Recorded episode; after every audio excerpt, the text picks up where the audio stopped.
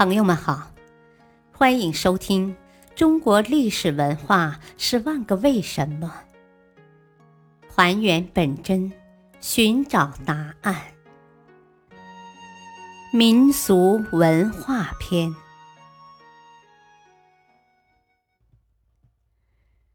为什么会有楹联？所谓楹联，就是贴在楹柱上的联句。从书法家孟昶首开先河之日起，就与书法有着天然的联系。一副佳联必须借助于书法家之笔，在观感上方能引人入胜，流传千古；而一个书法大家需要摹景壮情、言志抒怀时，最好的载体也莫过于楹联了。这种楹联艺术侧重文学创作与书法艺术的完美结合，即用书法把如诗词般点滴雅致的句子书写出来，有时也将雕刻艺术融合进来，即把书写好的联句雕刻在石质和木质的楹柱上，形成石刻或木刻的楹联。中国建筑的艺术注重对称，追求和谐，画龙点睛。从外在上讲，楹联正是一种美化和修饰的艺术，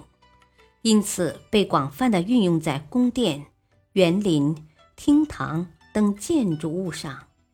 正如我们如今在全国各地旅游景点所见，每一棵历尽沧桑的树木。每一片饱经风霜的砖瓦，仿佛都向我们展示着过往的历史和风流；而镌刻在廊柱、门庭之上，含义隽永、韵味悠长的楹联，更是给人以不尽的感怀与回味。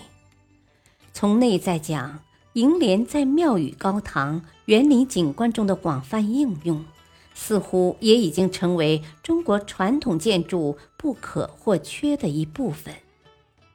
从楹联渲染景物、启迪情思的内容主题中，我们也可以从侧面考察一个时期、一个地区的审美角度和审美方式，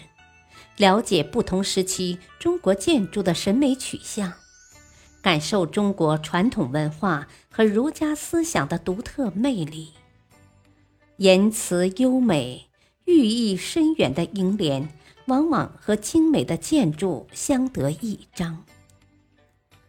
除此之外，楹联还从历史、政治、经济、哲学、造型等诸学科汲取多种文化的精粹和养料，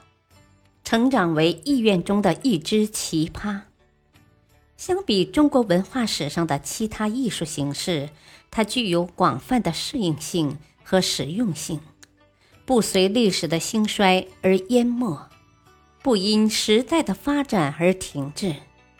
从单一的门类春联发展成一种综合文化，从王侯将相流传到贩夫走卒，从宫廷苑囿延伸至街头巷尾。中国楹联不愧是历史长河中最为圆融坚韧、历久弥新的中华民俗瑰宝。感谢收听，再会。